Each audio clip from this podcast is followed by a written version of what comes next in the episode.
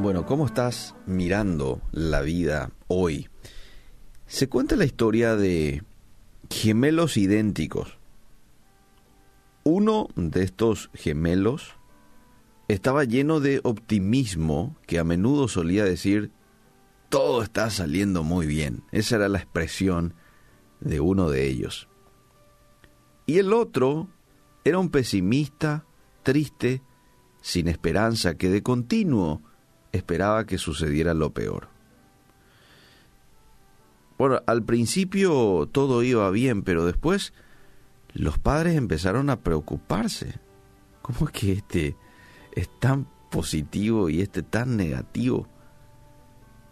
Así es que decidieron llevarlo junto al psicólogo para que evaluara un poco la situación y bueno, les dé algunos consejos prácticos a los padres.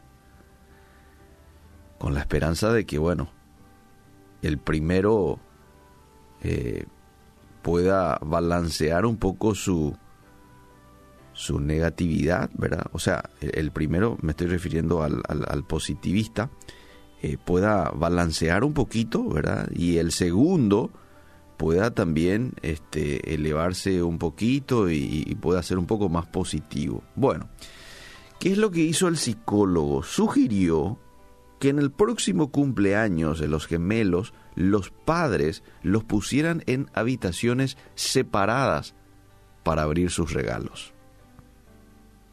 Y les dijo, denle al pesimista los mejores regalos que puedan comprar.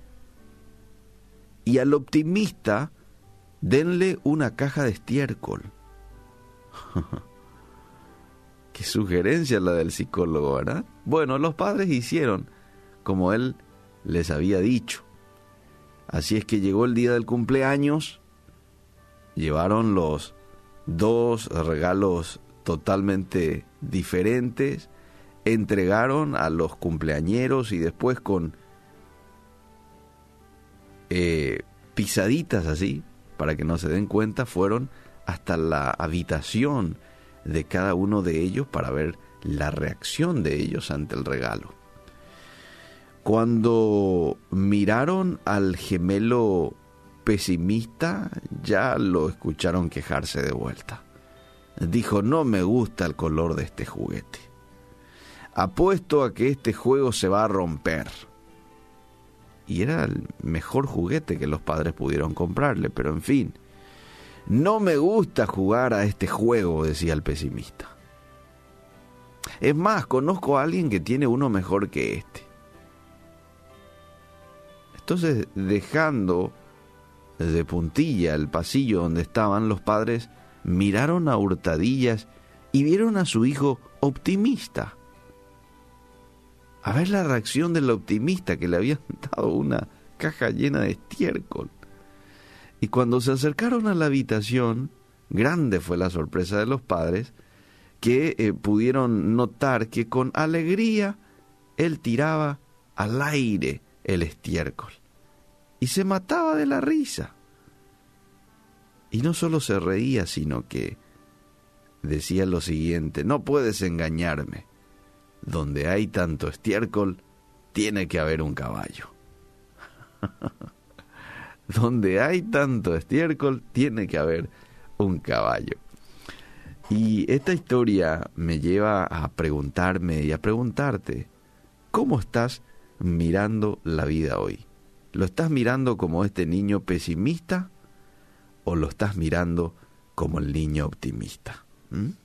Interesante hacerse una autoevaluación. Sí, yo sé, puede que hayan días y días, ¿verdad?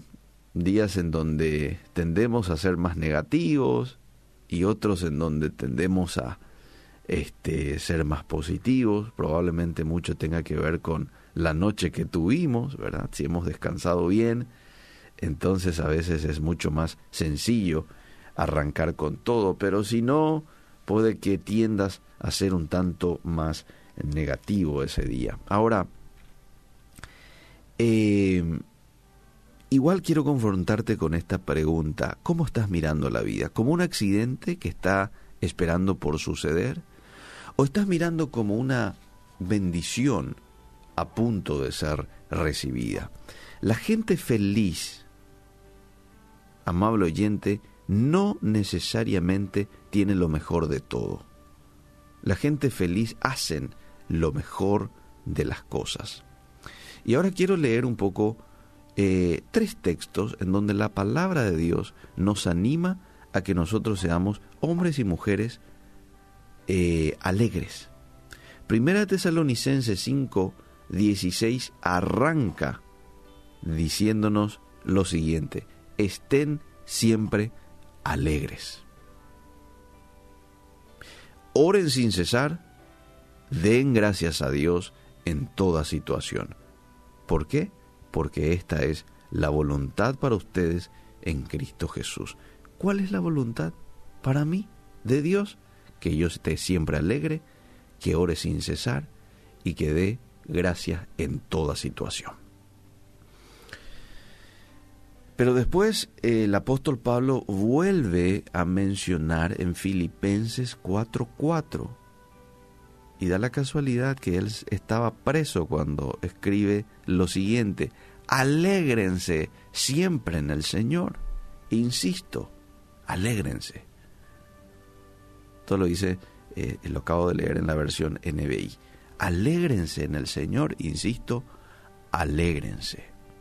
Y después encontramos en Romanos 12:12 lo siguiente, alégrense en la esperanza, muestren paciencia en el sufrimiento, perseveren en la oración. Una vez más, aquí el apóstol Pablo vuelve a tocar el tema de la oración sin cesar. En primera de Tesalonicenses dice, oren sin cesar. Aquí dice, perseveren en la oración.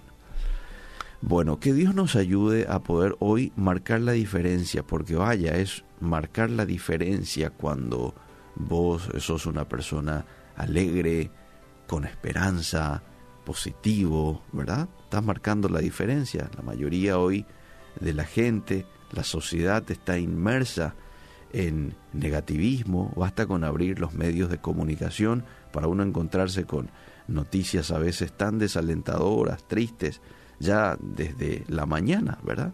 Y eso, eh, directo o indirectamente, ayuda a que muchas veces nos sintamos así mal, eh, tristes, pero nosotros tenemos la Biblia que está llena de buenas noticias, que está llena de promesas de Dios para aquel hombre, aquella mujer que camina en integridad. Hay más de 3.500 promesas de Dios lo cual en esta mañana es motivo suficiente para yo estar alegre, agradecido a Dios y disfrutar de esta jornada más que Dios hoy está colocando a disposición de nosotros. Gracias por tu palabra, Dios. Ayúdanos a poder ser hombres y mujeres de alegría, con un espíritu positivo.